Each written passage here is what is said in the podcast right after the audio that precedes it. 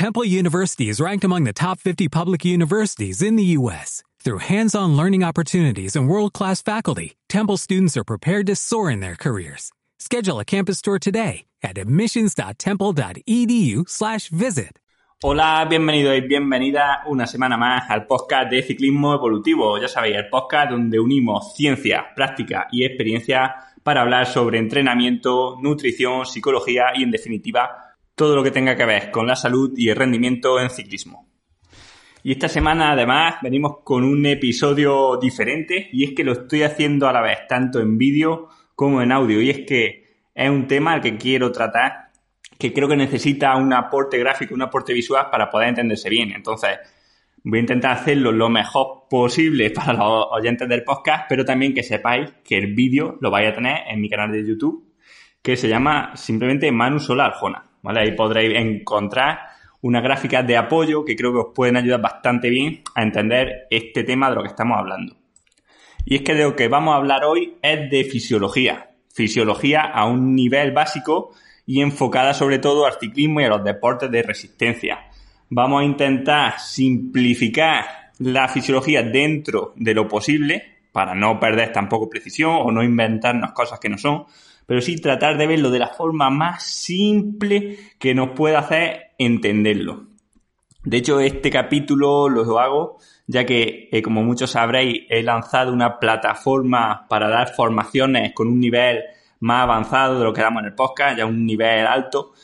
Y al hacer el curso sobre fundamentos del entrenamiento de resistencia, pues claro, sabía y me daba cuenta de que un deportista o un, alguien que sea entrenador pero que no tenga un mínimo de fisiología del ejercicio no iba a ser capaz de entenderlo. Entonces, en este podcast vamos a dar esa base mínima de fisiología para entender un poco cómo funciona el cuerpo humano mientras estamos haciendo ejercicio, ¿vale? Por lo menos lo más importante de eso, porque de ahí se podrían, bueno, y hay escritos muchísimos libros muy, muy largos y aún y así no se sabe del todo eh, exactamente cómo funciona cada pieza del organismo, ¿no? Cada molécula o cada enzima, pero sí sabemos lo más básico y lo más importante, ¿no? Pues cómo interactúan las fuentes energéticas. Entonces, entonces lo que vamos a ver en este capítulo va a ser eso, las vías energéticas o metabólicas que tenemos, de qué forma podemos producir energía, cuándo se activan una u otra fibras y en definitiva daros las bases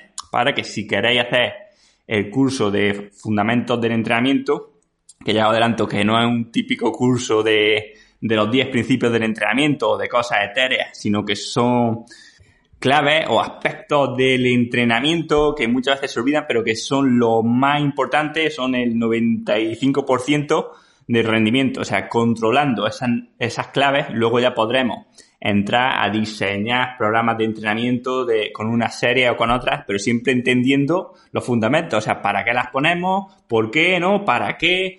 El contexto del deportista, el contexto de entrenamientos previos, etcétera. Entonces lo que vamos a ver va a ser precisamente eso, ¿no? Un poco eh, todo el contexto, cómo interactúan unos estímulos con otros, etcétera. Venga, pues sin más dilación vamos con el tema de hoy y como forma introductoria podemos hacer este símil, ¿no? De que la producción de energía en el organismo es similar a la aparición del fuego, por ejemplo, en una hoguera. ¿no? Por, por, un lado, podríamos hablar de que necesitamos tener un combustible, en el caso de la, de la hoguera, pues la madera, ¿no? En el caso del fuego. Y en el caso del cuerpo humano, pues sería la grasa, el glucógeno, la glucosa, fosfocreatina, etcétera. Por otro lado, necesitamos un comburente. En el caso del fuego, este comburente es el oxígeno y en el caso del organismo humano, también lo que pasa es que en algunos casos podemos tener energía sin presencia en esa reacción de oxígeno. Y ya teniendo el oxígeno y la madera, lo que necesitamos para que empiece a arder la hoguera es una fuente de calor, algo que ejecute esta reacción. En el caso del organismo, podríamos decir que es el sistema neuromuscular el que manda el impulso nervioso a los músculos para que se contraigan. Así que a grandes rasgos podríamos decir que la producción de energía en el músculo, o sea, las contracciones, el movimiento, depende de tres factores fundamentales. Por un lado, el sistema neuromuscular y todo lo que esto engloba, ¿vale? Por ejemplo, las interrelaciones entre los filamentos de actina y miosina, los canales de calcio, el impulso de la motoneurona, etcétera. Por otro lado, depende de los sustratos energéticos, o sea, de que haya fuentes energéticas que digamos que se vayan a quemar para transformarse en energía.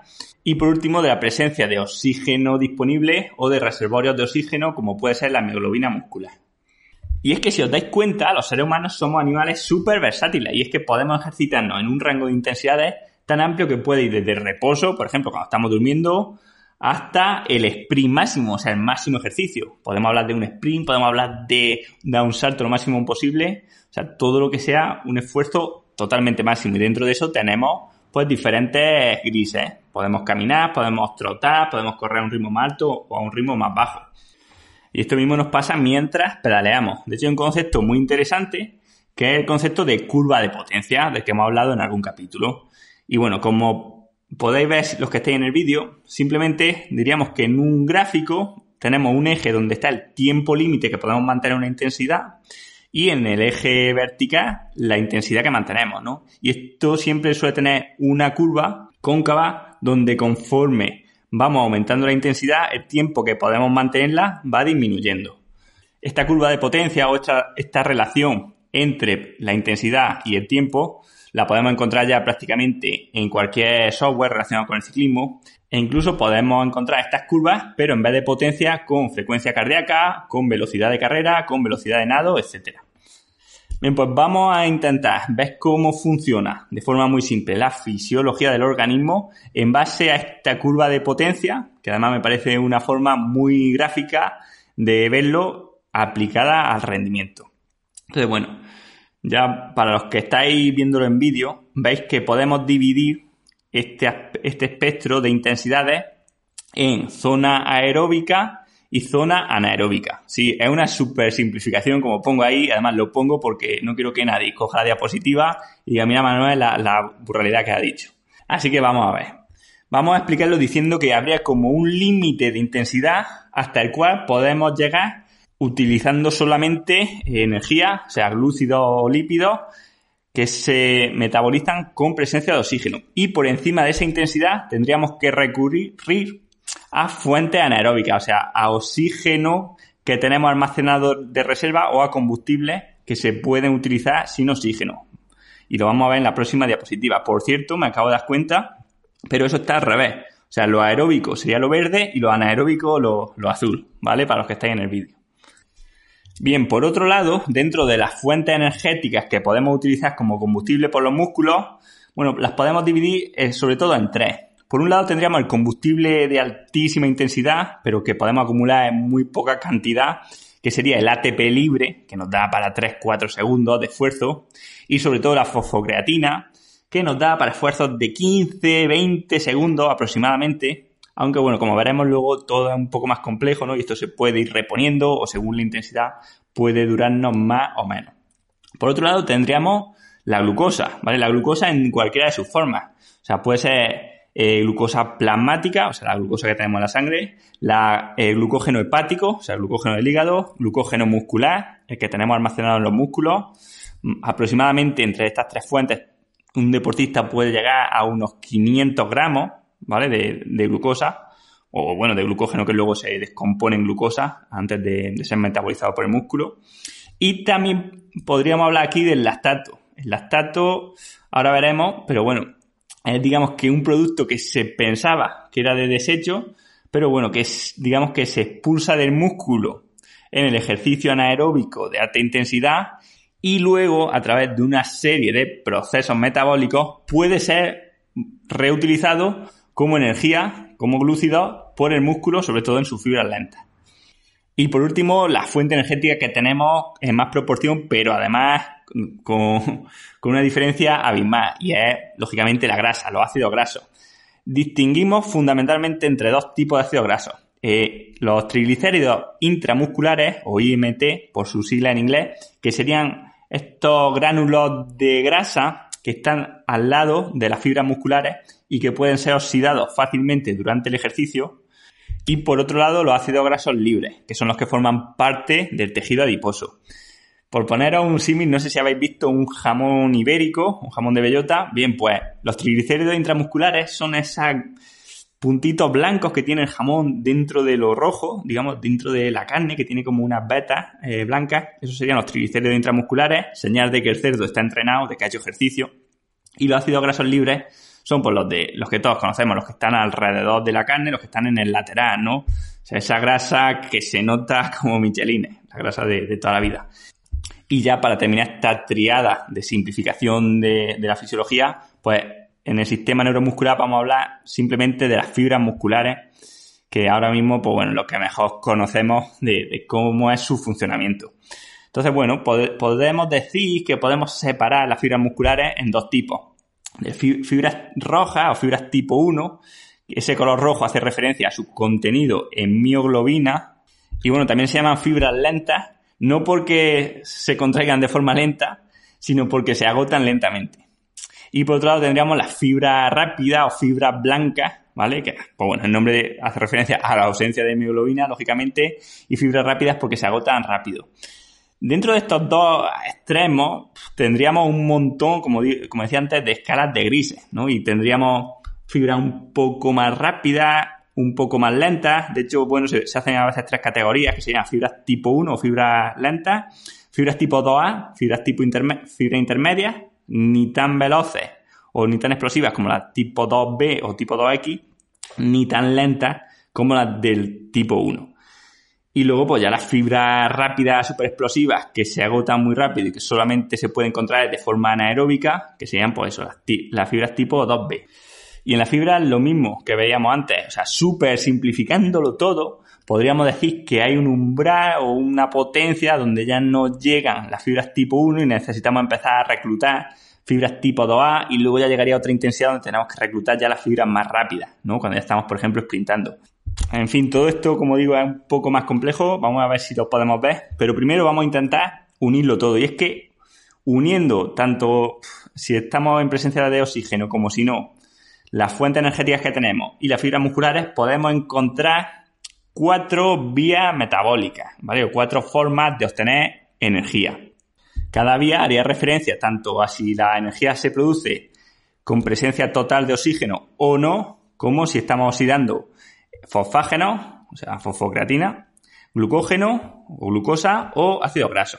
Entonces, en mi ejemplo, pues divido las vías anaeróbicas en dos, que serían, por un lado, la vía del ATP y los fosfágenos, y la vía anaeróbica glucolítica, que es bueno, la producción de energía a partir de moléculas de glucosa sin presencia suficiente de oxígeno. Y luego dentro del metabolismo aeróbico, pues bueno, podríamos hablar de la vía aeróbica glucolítica, o sea, de la descomposición de glucosa para producir energía en presencia de oxígeno, y la lipolítica, o sea, la descomposición de ácidos grasos para generar energía. Aquí en el gráfico que os dejo también os lo pongo, super simplificación, porque en realidad las vías metabólicas no se van activando conforme vamos pasando determinados umbrales de, intensidad, sino que es un proceso mucho más gradual y durante un ejercicio siempre estamos con al menos dos vías metabólicas activas, que pueden ser tres, que pueden ser incluso las cuatro, cuando estamos haciendo determinado tipo de entrenamiento. Y más ya cuando incluimos recuperaciones, cuando incluimos deudas de oxígeno de ejercicios anteriores, etcétera. Para entenderlo un poco mejor, vamos a ver este ejemplo de un gráfico de los que vamos a ver en el curso. Esa diapositiva está sacada del curso. Y bueno, podemos ver que la vía metabólica de la fosfocreatina o del ATP también la podemos llamar potencia anaeróbica, ¿vale? La máxima capacidad de producir energía de deportista de forma anaeróbica. El tiempo límite, más o menos 30 segundos, 20, 30, bueno. Y que vamos a activar principalmente las fibras musculares tipo 2B, Luego ya hablaremos en el curso de cómo se interrelaciona esto con las zonas, tanto las de Kogan, las polarizadas, como las que vosotros queráis. Después tendríamos la vía anaeróbica glucolítica, que es lo que siempre hemos conocido como la capacidad anaeróbica del deportista, que bueno, aproximadamente se puede mantener entre 30 segundos y 2-3 minutos, ¿vale? Pero bueno, como, como veremos ahora, siempre variando, pero digamos que su máxima expresión va a estar en torno a esto, ¿no? En torno a un minuto, va a estar la máxima expresión de la capacidad anaeróbica del deportista. Y bueno, principalmente en esta zona lo que vamos a reclutar van a ser fibras musculares tipo 2A. Lógicamente, si estamos en la fase más intensa de esta zona, pues van a ser 2A mezcladas casi con 2B y si estamos en la fase menos intensa de esta zona, pues van a ser 2A mezcladas con tipo 1. Y ya dentro de las zonas aeróbicas, que es donde pasamos la mayor parte del tiempo, pues bueno, podemos decir que en, dentro de la zona aeróbica podemos estar oxidando glucosa o oxidando eh, ácidos grasos. Realmente casi siempre vamos a estar oxidando ambos a la vez. Pero sí es cierto que en los esfuerzos más intensos, por ejemplo, en esfuerzos entre 3 minutos y hasta prácticamente hasta el FTP, ¿no? Hasta este umbral anaeróbico, o sea, hasta los 40, 60 minutos, la fuente predominante, además con muchísima diferencia, por encima del 95%, va a ser la glucosa, ¿vale? Como he dicho, tanto del glucógeno como, como de la glucosa plasmática como del lactato. Y ya en esfuerzos más cortos, pues cada vez la preponderancia de la capacidad aeróbica, o sea, de la oxidación de lípidos en presencia de oxígeno, va a ir aumentando hasta ser la fuente predominante pues, en esfuerzos ya inferiores al primer umbral de lactato o también llamado umbral aeróbico. O sea, estaríamos hablando de duraciones de en torno a 3 horas. Bien, esta diapositiva es súper buena. A ver cómo lo explico a los que estáis escuchándome en el podcast pero eh, digamos que las vías metabólicas no se activan en solitario. O sea, por ejemplo, un esfuerzo de un minuto no es solamente de capacidad anaeróbica, sino que también va a estimular en parte, a lo mejor en una parte muy pequeña, la vía de los fosfágenos, pero va a estimular bastante también la vía, por ejemplo, de la glucólisis aeróbica. Y es que, como veis, las vías energéticas siempre trabajan en colaboración. Y para realizar un determinado esfuerzo, siempre recurrimos al menos a dos de ellas. Y además una cosa súper interesante que poca gente entiende es que cuando activamos una vía eh, metabólica, digamos, de baja intensidad, por ejemplo, la vía metabólica lipídica, porque realizamos un esfuerzo de 5 horas a ritmo tranquilo, no vamos a activar ni la vía de los fosfatos ni la vía anaeróbica. Pero cuando hagamos esfuerzos de alta intensidad, normalmente también vamos a estimular las vías aeróbicas. Y es que cuando realizamos un determinado esfuerzo, por ejemplo, una serie de 30 segundos a tope, una parte de la energía sí va a provenir del metabolismo aeróbico, toda la que el cuerpo pueda. ¿Y por qué? Porque el organismo intenta eh, generar la máxima cantidad de energía siempre que pueda en presencia de oxígeno y solamente la que ya el oxígeno no le dé, no le dé abasto, entonces va a utilizar las fuentes anaeróbicas. ¿Por qué? Porque las fuentes anaeróbicas son mucho más costosas. En la, por ejemplo, en presencia de oxígeno, de glucógeno, podemos tener pues alrededor de 8 veces más de ATP que de forma anaeróbica. E incluso si fuese un esfuerzo aislado, por ejemplo, eh, series de 10 segundos a tope de sprint y 3 minutos de recuperación suave, al menos estresaríamos el metabolismo aeróbico en las recuperaciones. Y es que para regenerar esta fosfocreatina vamos a necesitar de oxígeno. Por eso entrenamientos que en principio parecerían anaeróbicos, imaginaros un día que hagamos, mm, por hacerlo fácil, 20 series de 30 segundos muy fuerte a todo lo que podamos y 30 segundos de descanso. Claro, 30 segundos en teoría no serían suficientes para estimular el metabolismo aeróbico, ¿no? Sería más un esfuerzo anaeróbico. Pero claro, cuando lo repites tantas veces, lo primero es que el consumo de oxígeno en el organismo va a ir aumentando cada repetición. El organismo va a intentar llegar al máximo posible de, de vatios o de esa energía necesaria a través de la presencia de oxígeno y ya lo que no pueda lo extraerá de la reserva de energía anaeróbica. Pero es que aparte, claro, en la recuperación entre esfuerzo y esfuerzo, el organismo va a tener también que trabajar aeróbicamente al máximo para ir reponiendo esa reserva de energía anaeróbica. Esta reserva de energía anaeróbica, pues para explicarla fácilmente, la podríamos asimilar a, este, a esta despensa donde tenemos alimentos no perecederos y cosas guardadas por si algún día no tenemos nada de qué comer o si viene una crisis o viene una hambruna, ¿no? Como parecía con el coronavirus y todo el mundo corrió a, supermercado a llenar su despensa. Bueno, pues después de una serie, digamos que el organismo cuanto antes llena su despensa de mioglobina para poder utilizarla cuando otra vez la intensidad sea más alta de la energía que pueda producir de forma aeróbica. En fin, espero que me hayáis podido seguir hasta aquí. Ya os digo que en el vídeo se entiende mucho mejor con los gráficos, entonces, aunque seáis, bueno, oyentes del podcast, sí que si no os queda esto bien claro, pues os recomendaría eh, acercaros al vídeo. Voy a dejarlo en las notas del episodio y, por lo menos viendo los gráficos creo que vais a poderlo ver, verlo mejor.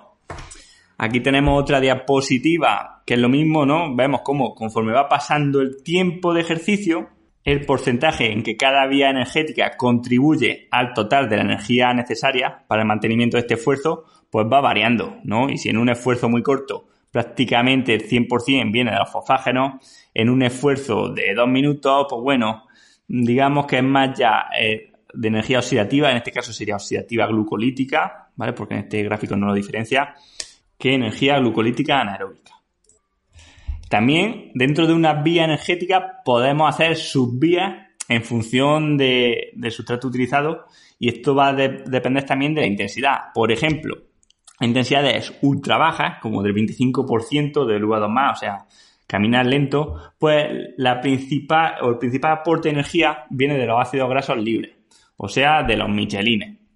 Ya cuando aumentamos la intensidad hasta un 65% del UA2+, son una intensidad ya de un 5 sobre E de prestación de esfuerzo, una intensidad media, de un día de fondo, ya bueno, eh, digamos que obtenemos energía a partir de ácidos grasos libres en sangre, pero casi más a partir de glucógeno muscular. Esto va a depender mucho del nivel del deportista. Cuanto más en forma estamos, más cantidad o más porcentaje de energía va a provenir de los depósitos grasos, ya sea de los, ácidos grasos libres o de los ácidos grasos intramusculares, y menos energía del total vendría a partir del glucógeno o de la glucosa. Y ya intensidades altas, intensidades del umbral anaeróbico, Así que bueno, ya habéis visto que no había tal umbral, ¿no? Sino que siempre estábamos trabajando de forma aeróbica, simplemente que a veces, pues bueno, las vías energéticas anaeróbicas se activaban y a veces no, ¿vale? Y digamos que el umbral es a partir del cual estas vías anaeróbicas se empiezan a activar. Bien, pues a partir de este umbral ya sí vemos que prácticamente, la, bueno, más de la mayoría de la cantidad total de energía que se utiliza proviene del glucógeno muscular. Conforme va aumentando más y más la intensidad, pues cada vez más energía proviene del glucógeno y menos de la grasa. Pero es que además el porcentaje en el que se usa la vía glucolítica o la vía lipolítica también depende, por ejemplo, de la fatiga o del tiempo en el que nos estamos ejercitando y de la depleción de sustratos que vamos teniendo. Conforme hay menos porcentaje de glucógeno en el músculo, empezamos a aumentar la aportación que tienen los ácidos grasos al ejercicio. Esto también puede variar en función de nuestra dieta. O sea, en deportistas que estén entrando en ayunas, deportistas que estén entrenando con baja disponibilidad de glucógeno o deportistas muy adaptados a dietas bajas en hidratos, el porcentaje de energía que van a estar utilizando a una determinada intensidad proveniente de las grasas va a ser mayor que en condiciones normales donde tenemos los depósitos de glucógeno a tope, eh, vamos comiendo durante la ruta y siempre entrenamos con un alto aporte de hidratos de carbono. Que ojo, esto no quiere decir que luego el rendimiento real en competición vaya a ser mejor. Esto ya es una cosa que, habría que verlo. Desde luego hay bastante evidencia de que ciclados periódicos de carbohidratos funcionan bien, o sea, tener días altos en, en glucógeno y días bajos, pero en ningún caso irnos a los extremos, ni comer siempre alto en hidratos, ni siempre bajo en carbohidratos. Pero bueno, lo interesante aquí, como podéis ver, es que conforme nos vamos agotando, cada vez utilizamos un mayor porcentaje de energía proveniente de las grasas para ir a los mismos vatios. ¿Veis? O sea, en la primera hora de un entrenamiento, por ejemplo, puede ir a una intensidad determinada 50-50, o sea, 50% de energía de, glucógeno, 50% de la grasa, y en la tercera hora 75% proveniente de la grasa y 25% proveniente del glucógeno.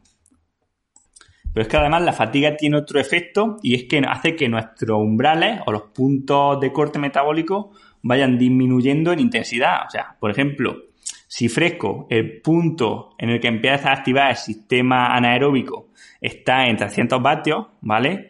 Pues bueno, ya con tres horas, con el desgaste muscular y con el desgaste energético que esto nos supone, puede hacer que empiece a activar la vía anaeróbica a los 280 vatios. O sea, digamos que tu umbral fresco era 300 y tu umbral cansado ya es 280. Y si sigues ejercitándote, tu umbral empieza a ser 270 o, 260. Pues bueno, claro, el punto en el que se empieza a activar, digamos, esta zona anaeróbica sería cada vez más bajo, ¿vale? Y por tanto su contribución, si mantenemos la intensidad, sería mayor.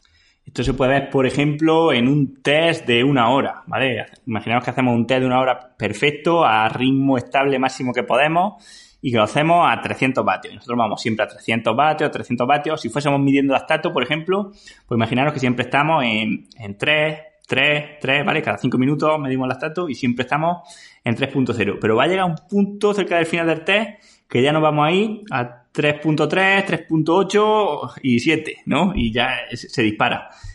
ese disparo del test nos diría que ya ha empezado el organismo a producir energía a partir de la glucólisis anaeróbica, ¿vale? Sin presencia de oxígeno. No, no que todo el esfuerzo sea anaeróbico, pero sí que ya la vía aeróbica no da suficiente para los 300 vatios y que un poco de esos 300 vatios vienen a partir de la energía anaeróbica. Cuanto más se dispare, en teoría, más alta ha sido esa producción de energía anaeróbica. Y ya para terminar, ¿tienen relación las zonas de entrenamiento con estas vías metabólicas? Pues en principio sí y no, depende. Lo primero depende de qué zona estemos hablando. Tenemos por un lado las siete zonas clásicas de Kuga o luego los levels también yo tengo mis siete zonas que son un poco diferentes. Tenemos la zona de Payarés. Bueno, en definitiva, tenemos un montón de formas de hacer partes pequeñas, esta gran curva de potencia, ¿no? Que iría desde el segundo uno hasta las varias horas. Pero lo que sí tenemos que tener en cuenta es cómo estas zonas se relacionan con estas bases fisiológicas. Por ejemplo, si hacemos referencia a las siete zonas que todos conocemos, las siete zonas Kogan, pues bueno, podemos ver que realmente tanto la 1 como la 2 pueden hacer referencia al sistema aeróbico lipolítico, la 3 y 4 sistema glucolítico, pero como estos se interrelacionaban, prácticamente desde la zona 1 a la zona 4, en realidad estamos incidiendo fisiológicamente en el mismo sistema. Una cosa es que lo hagamos de forma más intensa y por tanto más corta y otra cosa es que lo hagamos de forma más extensiva y por tanto con menos intensidad y más duración.